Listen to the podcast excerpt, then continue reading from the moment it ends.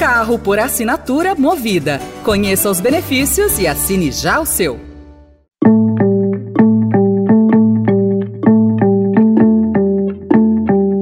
Olá, começa agora mais uma edição do Notícia no seu Tempo, um podcast do Estadão para você ouvir as principais informações do jornal.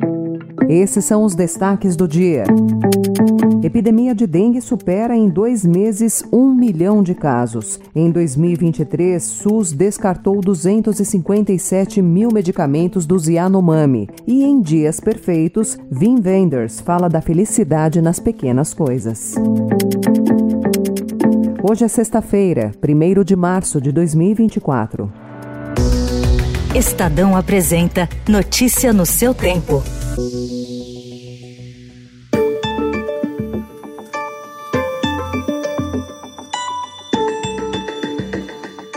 Às vésperas do dia D convocado pelo governo federal contra o mosquito da dengue, o Brasil ultrapassou ontem a marca de um milhão de casos prováveis da doença, segundo a atualização feita pelo Ministério da Saúde. O número, referente às oito primeiras semanas de 2024, representa quase cinco vezes o registrado no mesmo período do ano passado. A epidemia de dengue coincide com a circulação de vírus de chikungunya, covid e doenças respiratórias, o que eleva a preocupação do Ministério da Saúde. Ao longo de 2023, a unidade do SUS voltada aos indígenas da etnia Yanomami em Roraima jogou fora 257 mil medicamentos que perderam a validade. Para especialistas ouvidos pelo Estadão, o descarte em massa de remédios pode configurar crime. O Ministério da Saúde disse que herdou do governo Bolsonaro estoques de medicamentos sem tempo hábil para distribuição e uso e afirmou também que busca reestruturar as políticas de saúde indígena, evitando desperdícios.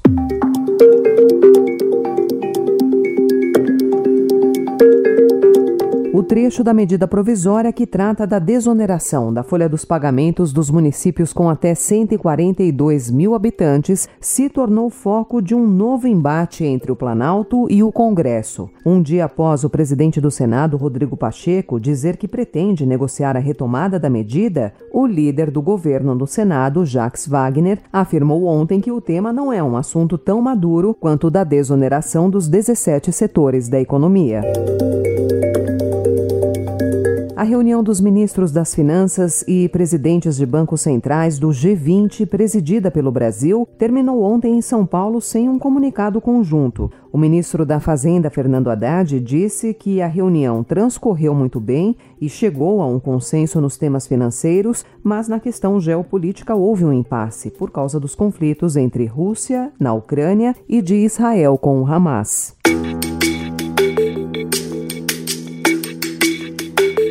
Nos destaques internacionais, o presidente dos Estados Unidos, Joe Biden, que admitiu que a morte de palestinos na fila de ajuda humanitária em Gaza prejudica um cessar-fogo entre Hamas e Israel. No início da semana, ele havia demonstrado otimismo e cravado que uma trégua seria possível em breve. O presidente Lula disse ontem, no último dia de sua viagem à Guiana, que encontrará hoje com o presidente da Venezuela, Nicolás Maduro, mas que não pretende conversar sobre a disputa de Essequibo. Eu não vou discutir com o presidente Maduro essa questão, porque a reunião não é para isso. Eu vou discutir a FELAC, eu vou encontrar com o Maduro lá. Não pretendo discutir. A hora que eles quiserem marcar uma reunião e o presidente Ralph, que é o coordenador, que vai marcar, o Brasil estará totalmente à disposição para participar, porque nós queremos convencer as pessoas de que é possível, através de muito diálogo, a gente encontrar a manutenção da paz. A Venezuela reivindica a soberania sobre a região, que é rica em petróleo e que corresponde a mais de dois terços do território da Guiana. Lula disse que o Brasil está à disposição para facilitar as conversas entre os dois países, mas que não acha provável que o assunto seja resolvido rapidamente. O que nós vamos trabalhar era para que esse assunto continue sendo motivo de muita conversa, de muito debate e que a gente possa encontrar uma solução da forma mais amigável possível. Na Rússia, o presidente Vladimir Putin disse ontem que o Ocidente enfrentará um conflito nuclear se intervier mais diretamente na Ucrânia, usando seu discurso anual para aumentar suas ameaças contra a Europa e Estados Unidos. Что все это реально грозит конфликтом с использованием ядерного оружия, а значит уничтожением цивилизации. Они чего, этого не понимают, что ли?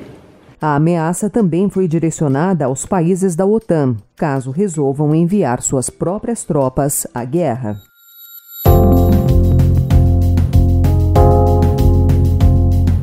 Na política nacional, o senador Marcelo Castro, relator do novo Código Eleitoral, disse ontem que apresentou aos líderes partidários três sugestões de propostas de emenda à Constituição para eliminar a reeleição e fixar mandatos de cinco anos.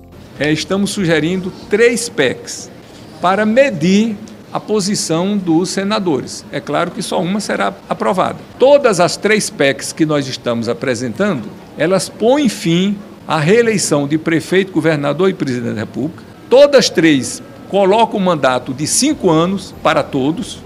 Essas três propostas contêm diferenças entre elas, como definir se as eleições municipais e presidenciais serão realizadas no mesmo ano ou de forma intercalada, como ocorre hoje. Elas deverão ser formalizadas no Senado. Vamos frequentar bastante a B3. E quando a gente faz um leilão desse, Henrique, né, bem sucedido, Campinas, São Paulo, a gente já começa a pensar nos próximos, Luciano. A gente já começa a pensar no Sorocaba, São Paulo, no São Paulo, São José dos Campos. Então, seu Osni Branco, que se prepare. Né? Seu Osni Branco, para quem não sabe, é o artesão da bolsa que faz esses martelos aqui, que eu sempre tenho vontade de quebrar. Composto pelo Grupo Comporte e a chinesa CRRC, o consórcio C2 Mobilidade sobre Trilhos fez a única oferta no leilão da concessão de implementação da linha de trem expresso de passageiros entre as cidades de São Paulo, Jundiaí e Campinas, na tarde de ontem, na B3. A parceria público-privada também prevê criar uma linha que interligue Jundiaí, Louveira, Vinhedo, Valinhos e Campinas, no interior paulista, assim como mudanças na linha 7 Rubi da CPTM. Notícia no seu tempo. Just a perfect day.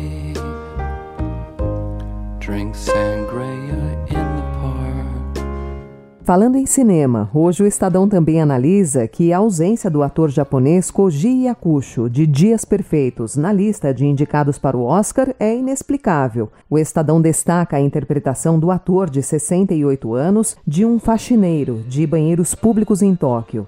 O filme Dias Perfeitos, de Wim Wenders, que concorre à estatueta de produção internacional e estreou ontem no Brasil, nos faz acreditar na humanidade. O longa fala, entre outros temas, da felicidade nas pequenas coisas e dos excessos da vida contemporânea.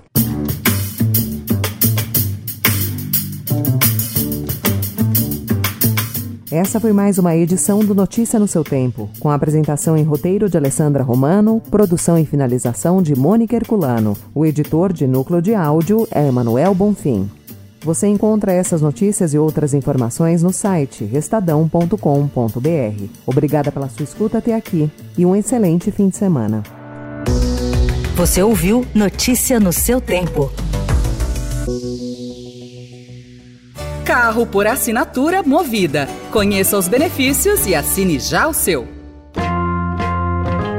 Estadão apresenta o podcast No Ritmo da Vida, com Antônio Penteado Mendonça. Uma série que trata de diferentes aspectos do cotidiano, com temas que buscam melhorar a qualidade de vida e as expectativas das pessoas, entrevistando convidados renomados para tratar dos mais variados assuntos do dia a dia.